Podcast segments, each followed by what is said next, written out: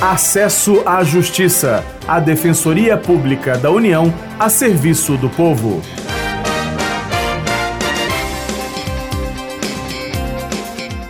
Olá, ouvinte, tudo bem? Meu nome é Damar Rodrigues e aqui comigo está o colega Leandro Vieira. Nesta edição, o tema são os direitos dos povos indígenas brasileiros. Como vai, Leandro? Tudo bem, Ademar. Em todo o país, há mais de 800 mil pessoas que se autodeclaram indígenas, segundo o Censo Demográfico de 2010 do IBGE.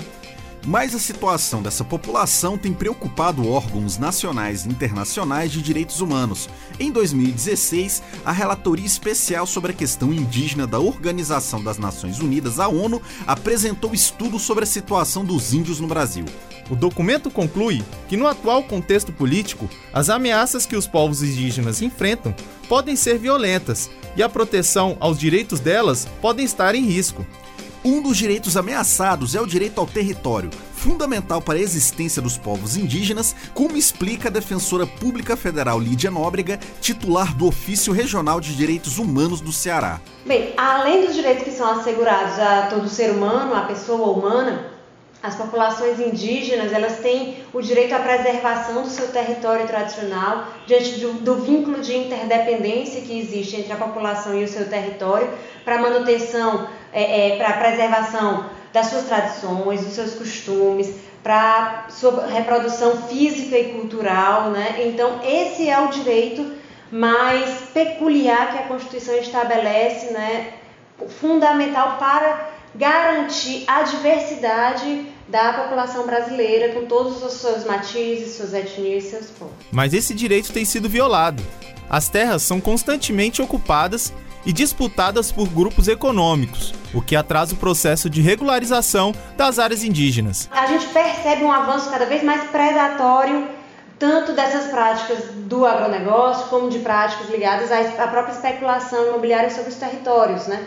Na lógica convencional, a terra está muito ligada ao que ela pode gerar de lucro, de dinheiro, que é completamente distinta da percepção de território dessas populações tradicionais que estão ligadas à preservação da biodiversidade, estão ligadas à preservação da sua cultura, das suas tradições. A portaria número 80 do Ministério da Justiça cria o grupo técnico especializado que vai auxiliar o Ministério da Justiça na hora de decidir pela declaração dos limites e demarcação da terra indígena, pela prescrição de diligências ou mesmo pela desaprovação de identificação. A medida foi questionada por organizações como o Conselho Indígena Missionário. Em nota, elas destacaram que a portaria possibilita que prevaleçam decisões de natureza política sobre conclusões técnicas que fundamentem o relatório de identificação e delimitação de terras indígenas. O cenário exige que as instituições fortaleçam a atuação em defesa de direitos, como alerta a defensora Lídia Nóbrega. Os desafios são cada vez maiores, são desafios é, é, na atuação concreta do dia a dia, as demandas que são apresentadas são desafios que vão também, que são decorrentes de projetos de lei, de tentativas de alteração da Constituição, de portarias e decretos que visam restringir ao máximo os direitos historicamente conquistados por essas populações tradicionais.